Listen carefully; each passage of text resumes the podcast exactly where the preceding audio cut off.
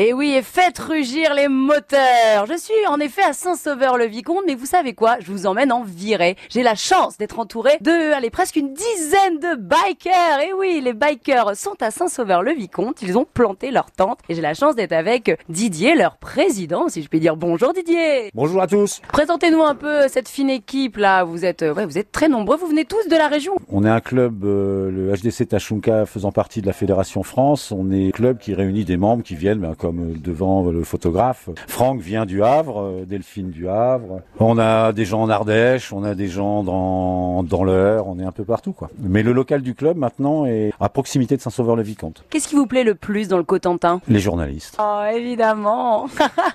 Il est dragueur, ce Didier. Non, c'est- sinon sur les paysages, vous dites-moi tout. Sérieusement, Sérieusement, c'est la côte ouest. Enfin, Lindbergh plage, tout le nord Cotentin, c'est c'est fabuleux, c'est c'est exceptionnel.